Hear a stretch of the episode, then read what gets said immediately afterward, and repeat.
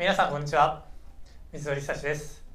えー本日のゲストは競泳の岩崎京子さんをお迎えしました。よろしくお願いします。よろしくお願いします。えー岩崎さんといえば皆さんご存知だと思うんですけれどもおバルセロナオリンピック、えー平泳ぎ 200m で、えー金メダルをはい、取られているということで、えーしかも14歳ですか？14歳14歳ですね、はい、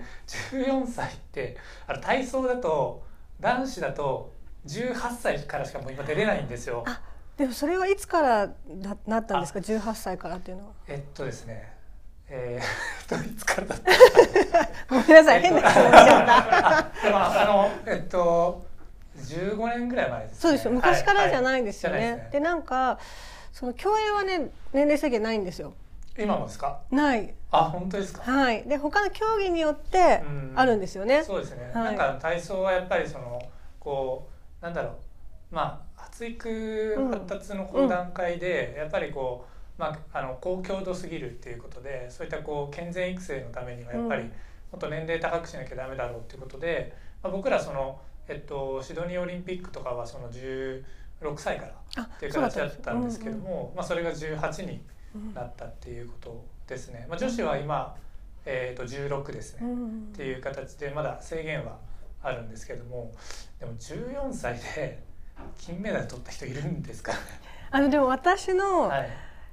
前には、競それも競泳選手だったんですけれども、はい、ハンガリーのはい。選手が14歳とはい。何ヶ月っていう選手は、ああそのそうなんですか。バルセロナの前がソウルなんですけどソウルの時にその選手がいらしたんですよ。で私は14歳と6日だったんですね。なのでなのでこう誕生日の関係なんですけど更新したというはい。すごいですね。それちなみに史上史上なないというかそれ1位ですか？あの競泳史上では。おおすごいですね。競泳史上最年少っていうふうに。そうなんですね、でも今でも比較的あれなんですかねあのわ若いというか、うん。年齢はやっぱり低いんで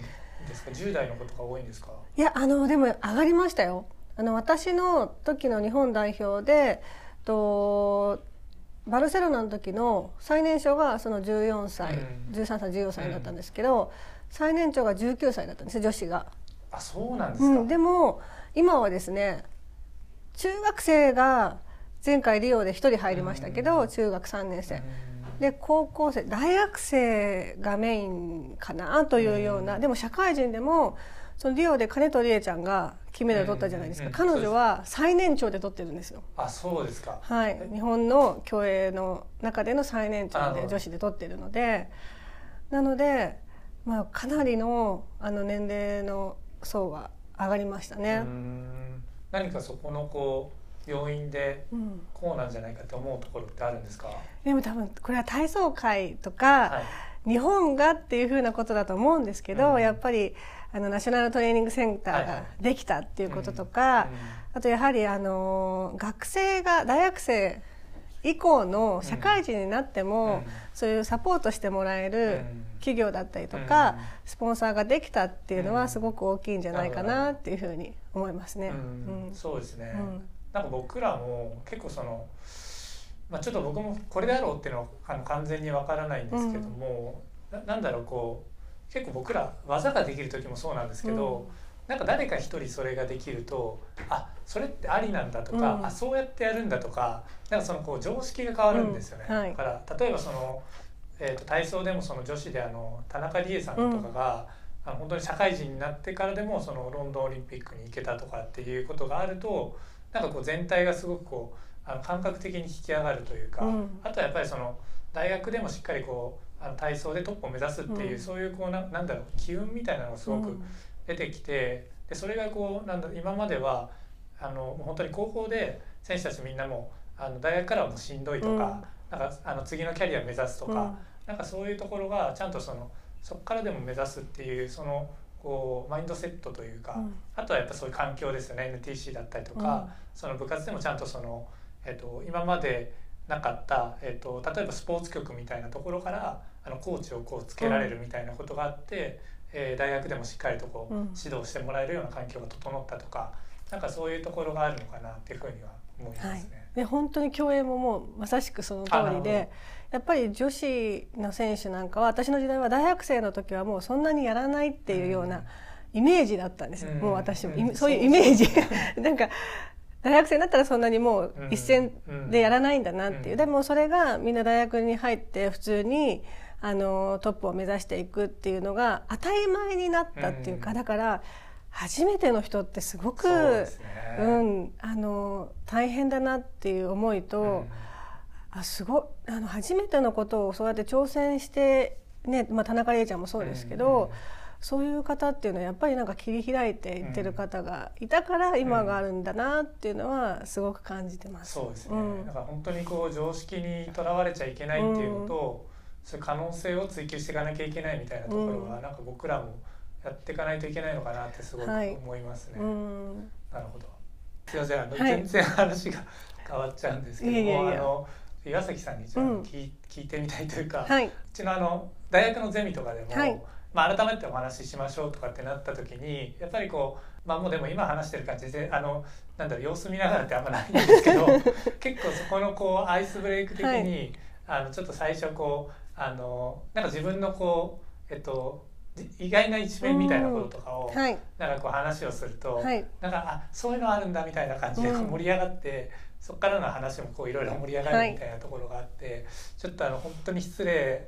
だと思うんですけどちょっと岩崎さんに、はい。あのまあ、実は、うん。あの私は、えっと、なんとかでしたみたいな、うん。あのできたらそのまだメディアでお話ししたことがないっていうことがあれば、あのうん。ぜひ、えっと、それ私まるでしたっていうのをちょっとお伺いしたいんですけど 大丈夫ですか？そうですね。私でもね結構できっちゃってるかなっていうのはあるんですよ。もうだいぶね 月日が経ってるので自分がメダル取ってから。だからまるでしたって考えるとうーんと実ははい。私は、あのー小さい頃は、はいマラソン選手になったらいいんじゃないかって思ってたんですよ。本当ですか？いやあの僕もそうなんですよ。えなんでですか？いやなんか僕あの、えっと水鳥体操館で、うんうん。えっと幼稚園の時マラソン大会あったんですよ、うん。年長の時僕11キロ走ってで小すごく1ないでですか？17キロ走ったんですよ。それで体めちゃくちゃ硬かったから、はい。親に駅伝走るって言われてました そういうことだったんですね。でもやっぱり小さい頃の初めなんかこうそういうマラソン大会とかって幼稚園とか小学生から小学校の時って必ずうん。あるから、そこでやっぱり活躍できてたってことですよね。そうですね、まあ、うん。走るのはなんか結構僕割と嫌いじゃないっていうか、うん。あのまあ、実家とその水鳥体操館うん。が、えっと、3キロぐらいあったんですけど、うん。そこを本当に幼稚園の頃から走っていったりとかもしてたんで。幼稚園生が3キロ？そう。すごくないですか？自分の息子とか見てて、全然考えられない多分一人で駅すらも行けないんじゃうんないかそうなんか、かそう考えると、はい、そう私も娘に対してもうちょっと自分でなんかいろいろやってたなって思うと、はいでもちょっと自分ができない、はい。こう話せないっていう。うんまあ、今ちょっと危ないからとかねね。って思ってしまうことあるんですけど、はい。でも私も、あのーまあ、水泳やってたからかもしれないんですけど5歳の時から水泳を始めたので、うんまあ、心肺機能が多分他の人よりは発達してたと思うんですね。で小学生の、まあ、校内なんですけど、うん。校内の持久走大会があって、ずーっと一番だったんえです。そう負けたことがなくてしかももうねあのなんだろう多分負けず嫌いなのか、まあ、これぐらいだったら勝てるっていう範囲もあるんですけど、うん。もうねぶっちぎって勝ちたかったんですよ。なのですっごく早いって自分で思ってたんですが小学校56年生でやっとその静岡県の、あのー寸譜マラソンって知ってます？知ってます知ってます。知ってますよね、はい静岡の方は、寸譜マラソン私出たんですよ。あ本当ですか？5年生の時に。でそしたら自分が早いからまあまあ早いね上の方に行けるかなと思ったら、まあ、それでも十何番だったんですよ。うん。まあ、十何番もすごいいと思う。十何番でもすごいと思うんですけどそれがでもと当時5年生ぐらいの時はもうその静岡県のうん。その水泳の中だと同じ学年の子だと、うん。まあ3位以内には入ってたんですね。そう だってそれあのオリンピックで金メダル取る3年前ですよね。そうですね。それでまだ県県で3番ぐらいなところ三っていうこと、うん、123の中をいつも争ってたっていう。かつあの陸上選手でもあったっていうこと。でで3年前そう。で陸上その時にやっぱり順位を考えると、うん。競泳の方がやっぱりいいかもと思ってうん。その時にもう陸上は諦めたんですよ。なるほど。そう。でもよかったです そっから3年で金ですもんね。いやうん、でもその時に、まあ、あと両親がマラソンが好きだったのもあってよくマラソン見てたんですよ。そうするとずーっと映ってるじゃないですかうんトップの方たちは。だからいいんじゃないなんていうふうに言われていてただただそれだけだったんですけどやっぱり子供の時ってあの親とかのねうんうん。影響が大きいのかなって思ったりは、そうですね。はい。うちももう本当に一緒であの母があの駅伝が好きで、うもうん常に駅伝まあそんな毎日やってないですけど、うん。あのやってたら見てて、うん。それでなんかあのまあ当時は早稲田が強かったうん。だからなんか早稲田に行って、うん。駅伝走れってすごい言われてたんですよね。で僕も本当にそうしようかなって思ってたぐらいだったんで、本当に体硬くて、ねうん。体操をやってもすごいこう痛いし、うん。なんか怒られるしっていういうので、まあ、結果的にでもまあ良かったのかなとう思ってます。ん。なるほど。えでもそれがはい。陸上じゃなくはい。体操に変わったっていうのはどういうふうにして変わったんですか？いや僕はあの、本当にぶっちゃけえっ、となんだろう体操からえっ、と踏み出す勇気がなかったっていうのがまあリアルなところで。あ体操以外のものをそうやるってこそうそうそう、とあの実家がもう体操クラブで,、そうですね。両親も兄弟も、うん。もうみんな体操の話しかしてないですよね、体操が中心にあるような生活なんで、いや俺別にいいよ陸上やるよっていうふうなこととかが、結構そのなんだろうあの自分の中で勇気が出なかったっていうのがあって、まあ、母にはそうやってやったらいいんじゃないって言われたりもしてたんですけど、なんか父にもなんかやるんだったらなんかちゃんとあの強いところでやれみたいななんかことを言われて。うん。なんかそのななんだったかなあのなんか清水の方とかにうん。なんか強いところはい。があるんだったら、なんかそっち行けとか言われて、ちょっとどうしようかな。新しいことになかなかまだ踏み出せなかったっていうのがあったんですねあはい。ーでまあ一応僕もそのなんだろうえっととはいえ、まあ、体操ってなかなか競技としてやってる子って少し少なくて、うん。まあ、自分も全然その対してあの上手ではないっていう認識はあったんですけど、一方でその、まあ、人口が少ないから、やっうんぱり県大会とかも出れちゃうし、まあ、出たらやっぱりこう入賞したりとかもしてたんで、まあ、そういうこうなんだろう、まあ、か勝つ経験っていうのもやっぱりこううん。できてたっていうのは、まあ、さっきのあの本当に京子さんおっしゃるように、はい。まあでもこれでもあの勝ててるしまあいっかみたいな。感じのところは正直ありましたね。だそれを捨ててこう新たにっていうところが、うん。まあその時はちょっとできなかったのかなと思いますね。でも多分私もそうだったと思うんですだからうん陸上と、うん。とかマラソンともう競泳比べたら競泳の方がうん。やっぱりそっちの方が優位に立ってるから、そのままそっちで行こうっていう風な、なるほど。やっぱ子供って多分ねやっぱりうん。いい方を選びたいですもんね、うん。自分が得意な方とか。そうん。だと思います。はい。だからまあ僕もそうですね。そ多分同じ感じ。うん。まあ同じって言っても僕全然中学生の時本当にもういやいやいやいや全然成績もなかったんですけど。いやでも競泳はやっぱりちょっと子供の時からあのーなんていうんですかねタイムとかでも全部現れるじゃないですか、うん。だからこそはっきりしてて分かりやすいっていうのはあったかもしれないですね。そういううん、そうですよね。うん、だからあのーなんでしょうこう必ずある年一定の年齢に行かなければ速くないとかっていう競技ではないので、やっぱりあの推進力うん。をが必要なのでだからちょっと陸上のものとはちょっとうん。違うのかなっていうのは感じますね。うん。あれなんですかね。結構その本当にえっ、とまあ筋力がものすごく誰よりもあったってわけじゃないわけじゃないですか、うんうんうん14歳の。そうですそうです。っていうことを考えるとやっぱりそれ以外の要素、そのスキルだったりとかっていうところがやっぱり当時はすごく重要だったっていうことなんですかね。あのーやはりですねスプリントとかそういう短い競技だとかなりまあ筋肉が必要だったりとか、うん、あのまあ瞬発系は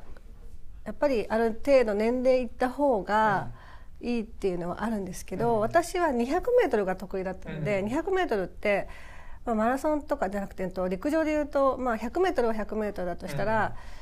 うん、200m と200陸上と競泳が同じっていうわけじゃなくて 400m ぐらいな感じなんですね。中長距離みたいなちょっと持久力も必要だっていうような、あの 200m なのででそうなると 100m はやっぱり瞬発系でこうちょっとスピードがもちろん必要なんですけど 200m はあのそうじゃないっていうところであの、まあ、まだその筋肉が発達してる状態でも勝てる可能性があるっていうのは推進力をうまく捉えられて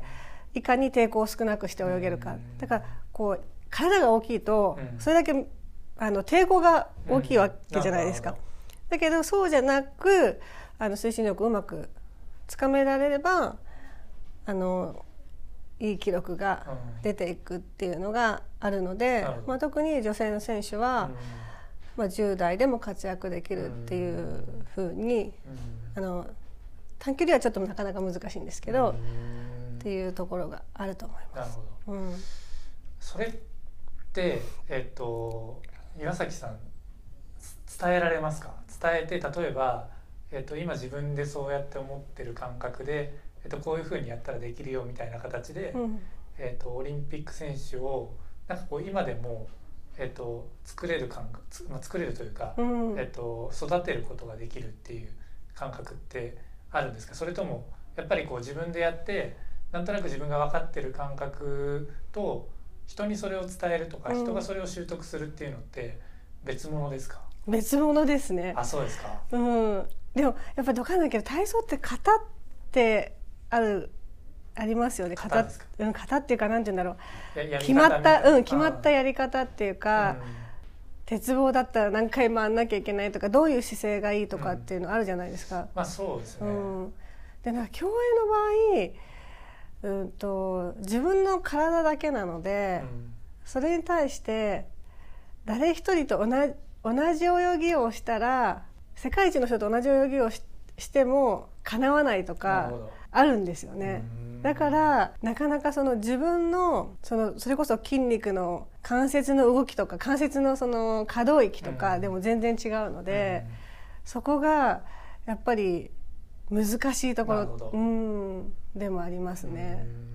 じゃあなんか、えっと、例えばその今関節の可動域ってお話でしたけども、うん、その肩関節は大体これぐらいの方が望ましいから、えっと、こういうふうにストレッチをこうしていくとか、うん、なんかあのここの、えっと、その推進力た自分は高かったからあ、えっと、高めるためにここがこの筋力が重要だからここ鍛えたから、うん、それやらそうっていうだけで解決はしないっていうことなんですか、ね、そうですね。それだけでは本当に解決しなくてまあもちろんそういうふうに突き詰めていって、うん、なのであの筋肉をつけすぎたらちょっとまた落としてウェットトレーニングをしなきゃいけないとかっていうふうに選手たちもやっているんですけれども、ぱりそれだけではなく水の中での感覚っていうのもあるので、うん、それを選手たちは追い求めていってるっていう状況だと思います。そうん、でも僕も結構難しいなって思うところすごくあるんですよね。だから今のお話聞いててなんかその岩崎さんのその経験の中で一応そのアメリカの方にその、はい、まあ、指導留学っていうんですかね、はい、行ったっていうお話はやっぱりそういうこうなんだろう伝え方難しいなみたいなところがなんか理由だったのかあるいは全然なんかそういうこう、まあ、海外の生活だったりとか文化みたいなの学びたいとか、うん、どどういう理由だったんですかね？ああのそれは JOC の在外研修でそう行ったんです。はい、そうなのではい。やっぱりそのまあこれから指導をするにあたって、うん日本以外のことも知ることも大事だっていうふうに思いましたし、うん、まあ、大概はトップの選手たちを見てあの研修先に選ぶ方が多いんですけど、うん、私はこの先きっと、まあ、トップのコーチにはならないだろうって自分で思ったんですよ。あそうですか。で、はい、そうなんです、ね、そうトップのコーチはいろいろ考えてちょっと無理だ どういうことをなんか聞いてみたいですけど。全部注がなきゃいけないじゃないですなるか。ほど。そう。で本当にきっとあのコーチたちには感謝なんですけれども、せ家族といるより選手といる方が長いんですよ。うそうですよね、うん。そうなるとこの先そのその時はまだ20代前半だったので、出産もしたいとか、そういうふうな子供を育てたいと思う、うん。自分の子供を育てたいと思った時に、それをしたらうん。無理なんじゃないかなって思ってしまったんですね。でもしかしたら無理じゃなかったかもしれないって思いもあるんですけど。いやまだこれからいやいや。でもやっぱりいろいろ考えた上でだったらあの私まあ子供も好きだったので、うん。あのーもっと日本のその子供たちに水泳をこうたくさん広めていきたいなと思う。底辺を広げたいなって思ったんですね。そう。なのでまあ一応その水泳で教えますよって言ったら集まってくれるとか、そういうのはすごくあったので自分の中で。なのでそのためには自分もスキルを上げなければいけないなっていうふうな思いで、あの在学研修に行きますっていうふうに手を挙げたんですけど、その時にトップの選手じゃなくて、まあ、あの始めたばかりの選手から10歳以下ぐらいのまでの選手の、まあ、アメリカに行くっていうふうに決めたんですけど、まあ、アメリカはやっぱり世界一でしたので、その世界一の選手たちがどういう環境で子どもの頃過ごしているのかなっていうのに興味があって、そのアメリカに在学研修に行きました。そそこでこうなんかすごいあの気づいたこととか、うん。なんかあるいはそのショックだったことみたいな。そこの経験ちょっと聞きたいんですけど、はい。どうですか？あのね、気づいたこととショックだったことがすごい同時に来たことが そうあったのがあのーとってもね私自身がそのアメリカの子供たちを当時はきっとそのアメリカの子供たち私は英語が喋れないうん。コーチがいるなって思われてたと思うんですけど、まあでも実践形式でややっていこうっていうふうになって、そこのスイミングクラブで、うん。なのでできなくてもそんなに話せなくてもいいから、うんちゃんと伝えようと思わなくてもいいから、うん。やってみようっていうふうな形で言ってくださって、うん。でまあその小さい、まあなえっと、5歳以下かな？から10歳以下までの子5歳から10歳ぐらいの子を見てたんですけど、うん。練習してる時にこう子供たちが泳いでいるとこの子、うん。ここがうん。もうちょっと良くなればとか、うん。キャッチの位置がもう少し高くなればいいのになとかっうん。ていう風な見方しかできなかったんですよ。でもある時はと気づいて、うん。それは他のコーチがちゃんといいところを褒めてたんですよ。うん。でただただ褒めて、うん。わーって楽しい場ではなくてもちろんすごく厳しい部分もあって、すごくしっかり怒ってる部分もあるんですけど、うん。ちゃんと褒めてあげるうん。っていうところを、うん。私は見てなかったなってなんかこう、うん。全部ねダメなところ探しをしてたなっうんて思ってその時にすごく気づいたこととうん。ショックを受けて自分の中で、でも私はそうやって育ってきたしまったかも。うん。いやでもそれ多分日本人の特徴のような気もするんですよね。やっぱりこうなんだろう、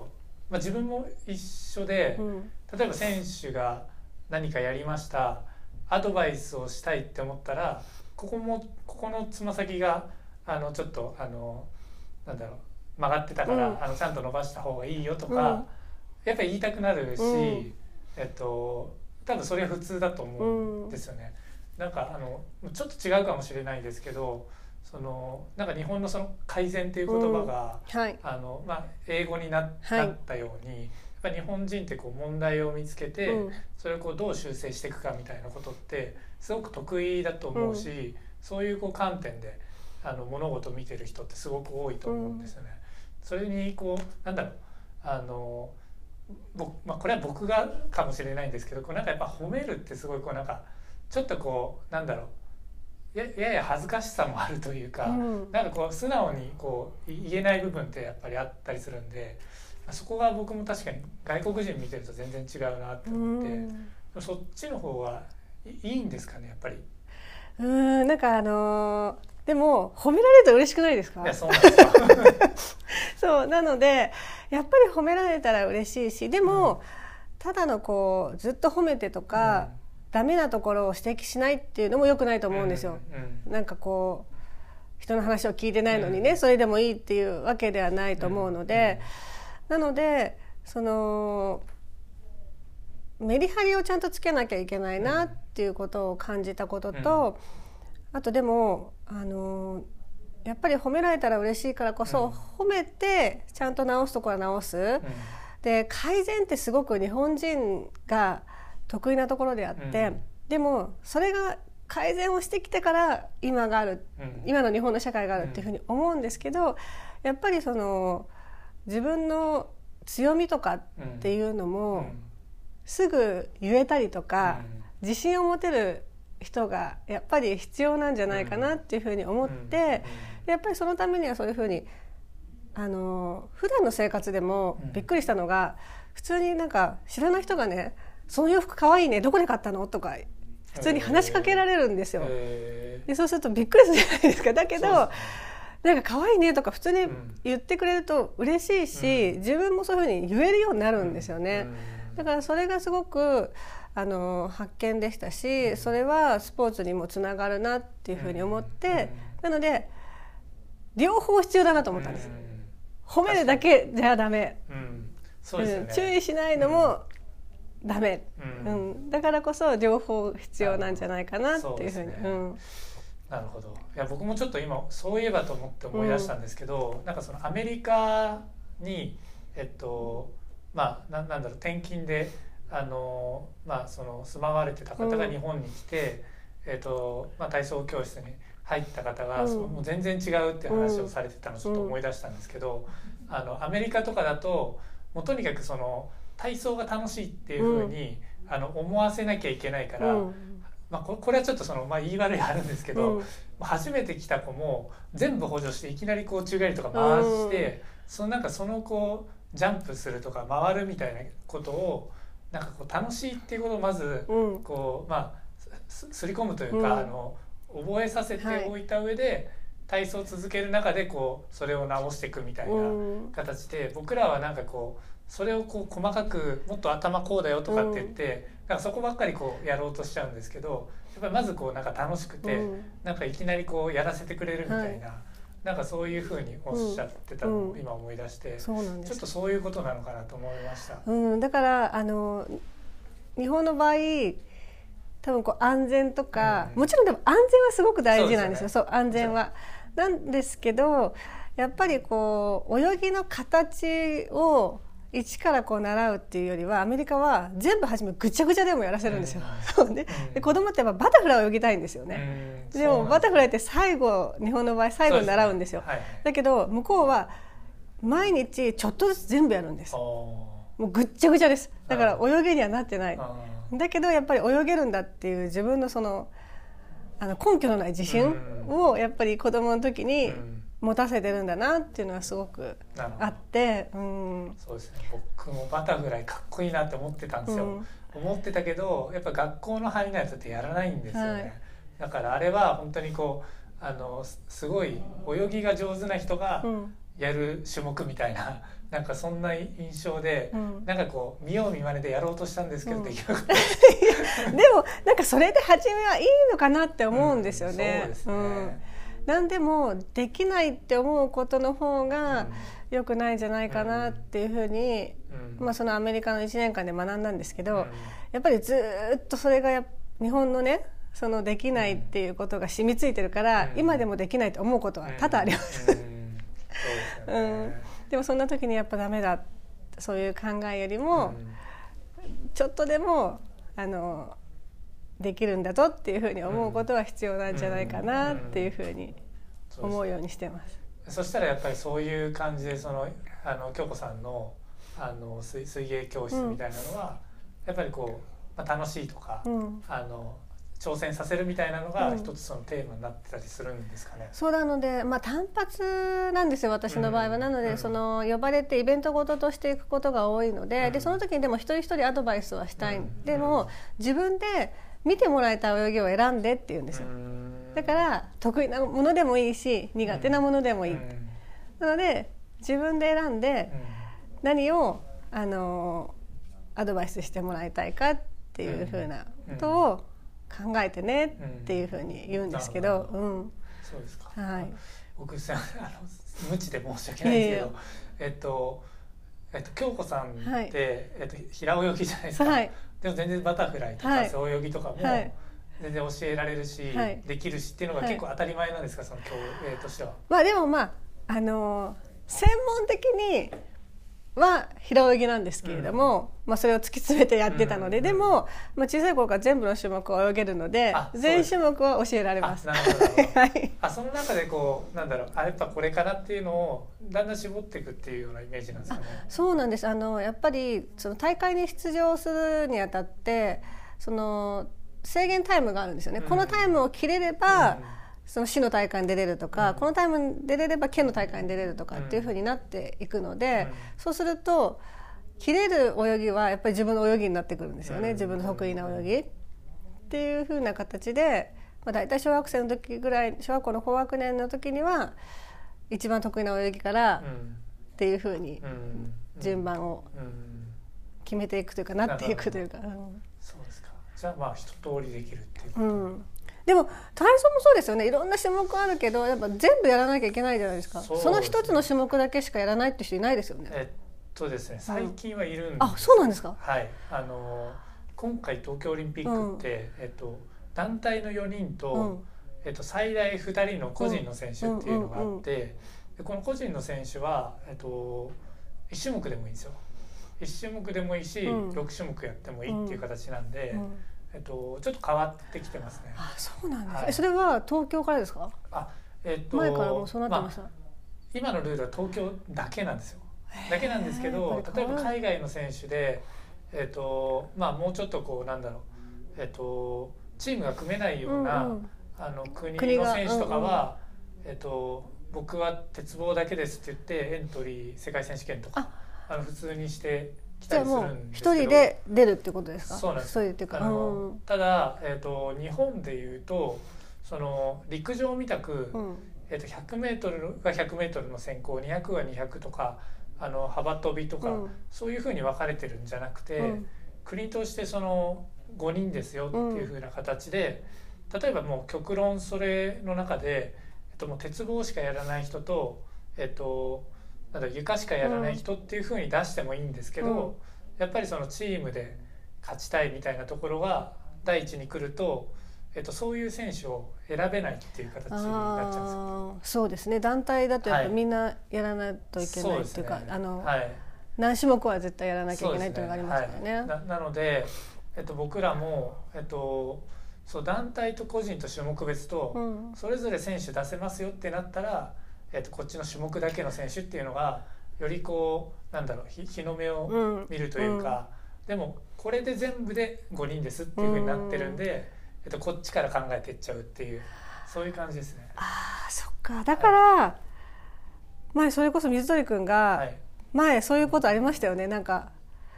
はい、あのそうなんですよ。アテネの時にの。はい。えっとぜ全部やってたんですけど、うんうん。えっとその時のチーム構成によって、あ今度ちょっと逆の話なんですけど、えっと、釣り輪が弱いから、うん。とにかく釣り輪を頑張ってくれみたいな形で、えっと、釣り輪に注力してたっていうこともあるんで、うん。なんだろうこうその全部のバランスの中で、まあ、何をこうやらなきゃいけないのかっていうのは、うん。集まった人たちによって変わったりもしますね。ねえ。はい。じゃあやっぱりあのなかなかこう選考基準っはい。てすごく難しいじゃないですか。めちゃくちゃ難しいです。ねえ今はだからはい、大変じゃないですか選ぶ。結構、身としてはそうそうなんですよ。うんで僕らの決めるルールうもん大変だし、うんえっと国際体操連盟が決めてるルールも今結構複雑なんですよ。そのうん4人と、えっと、2人っていうのはは新しいルールで、それでこうあの作っていってるのででそれに対応して国内も、えっと、団体も勝ちたい個人も勝ちたい、うん。種目もできたら勝ちたいみたいな、うん。でもこれを同じメンバーで決めてくださいなんで、ここに対応するこっちの決め方みたいなのはうん本当に難しくて正直今本当に選手とかコーチもどうやったら狙っていけるのかっていうのはうん。あのちゃんと伝わってない部分も正直あって、うん、選手とコーチ間でっていうことですか？そうですね、うん。あのへ下手したらコーチも知らない情報があったりするぐらいですごく複雑になっちゃってねそこは結構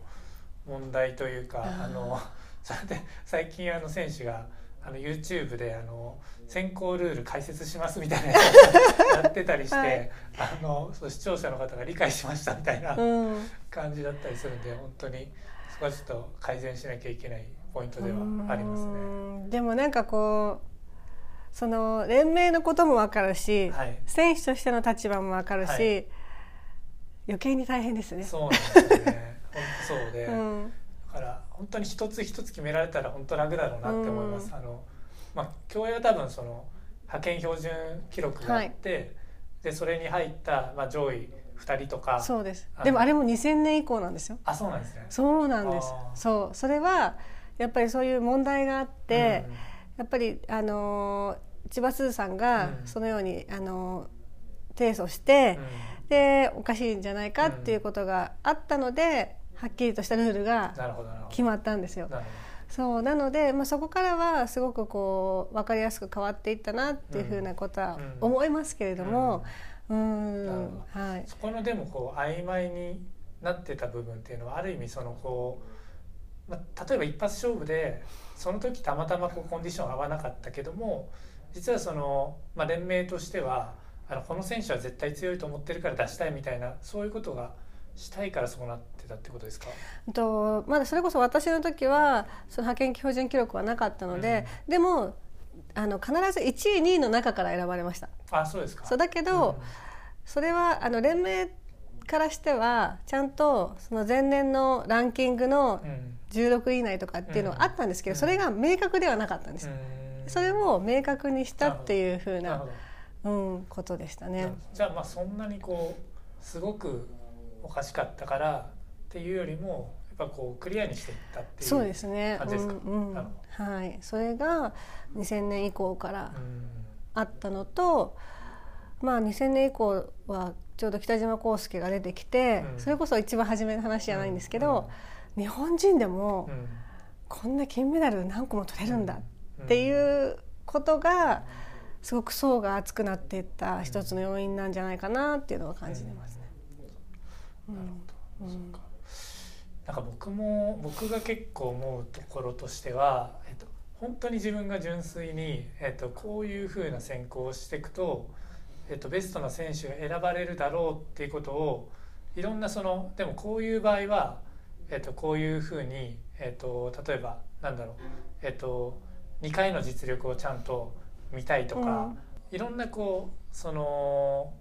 そこにこう条件を加えたがっちゃうんですよね。ああのそれが、えっと、一番強い選手を選考できるからって思っちゃってどんどん複雑になっちゃうっていうのが正直あるんですけど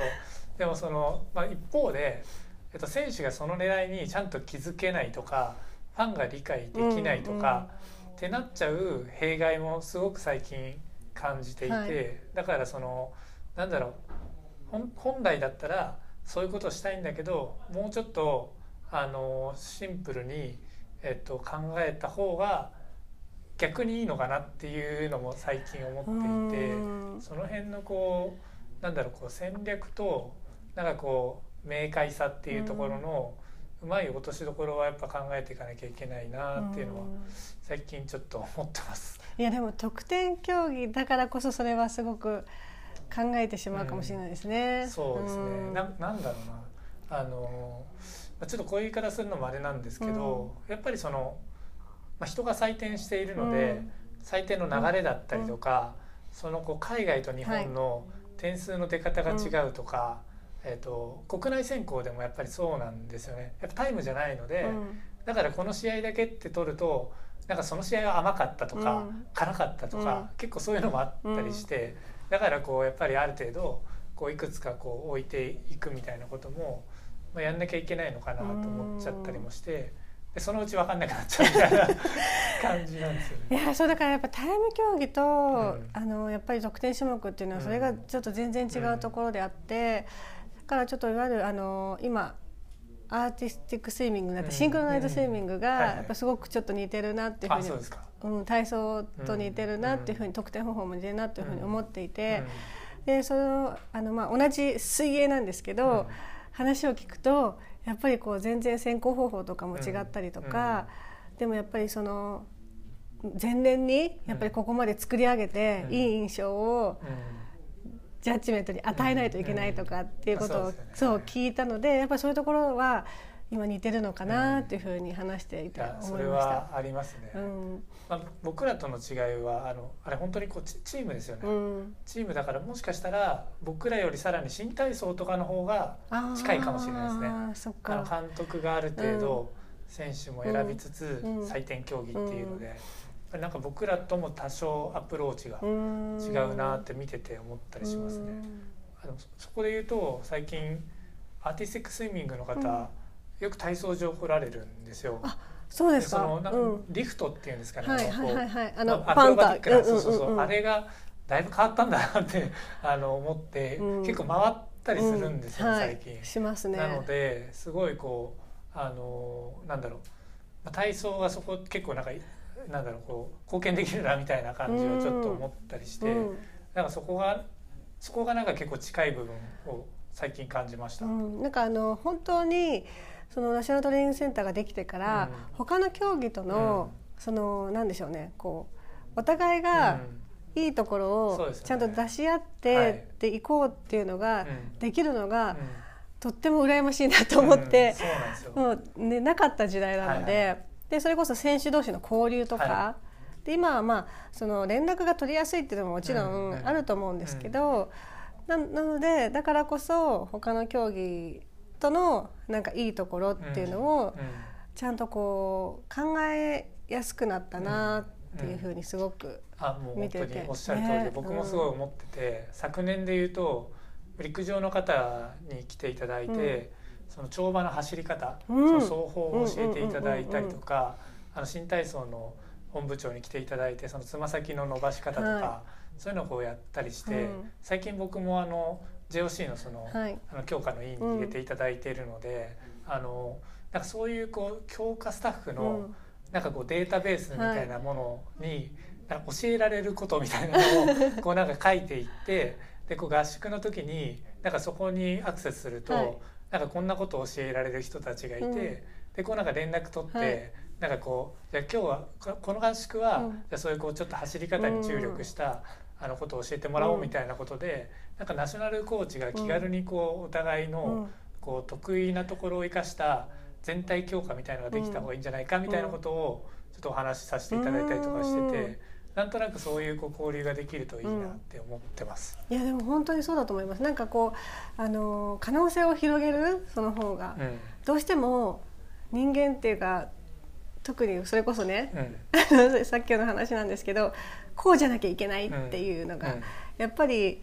あると思うのでそれからあこれじゃなくてもいいんだってこういう考え方があるんだっていうふうに他の、まあ、競技から得られることってすごくあると思うので、うん、そうですよね、はい、体操と水泳ってどうどうなんですか競泳はさあんまりそうですね。なんかあれは 聞かないですけどでもなんかもしかしたらあるかもしれない。んでそういうデータベースにして、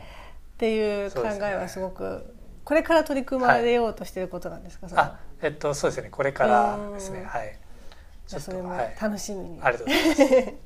す。しています。ありがとうございます。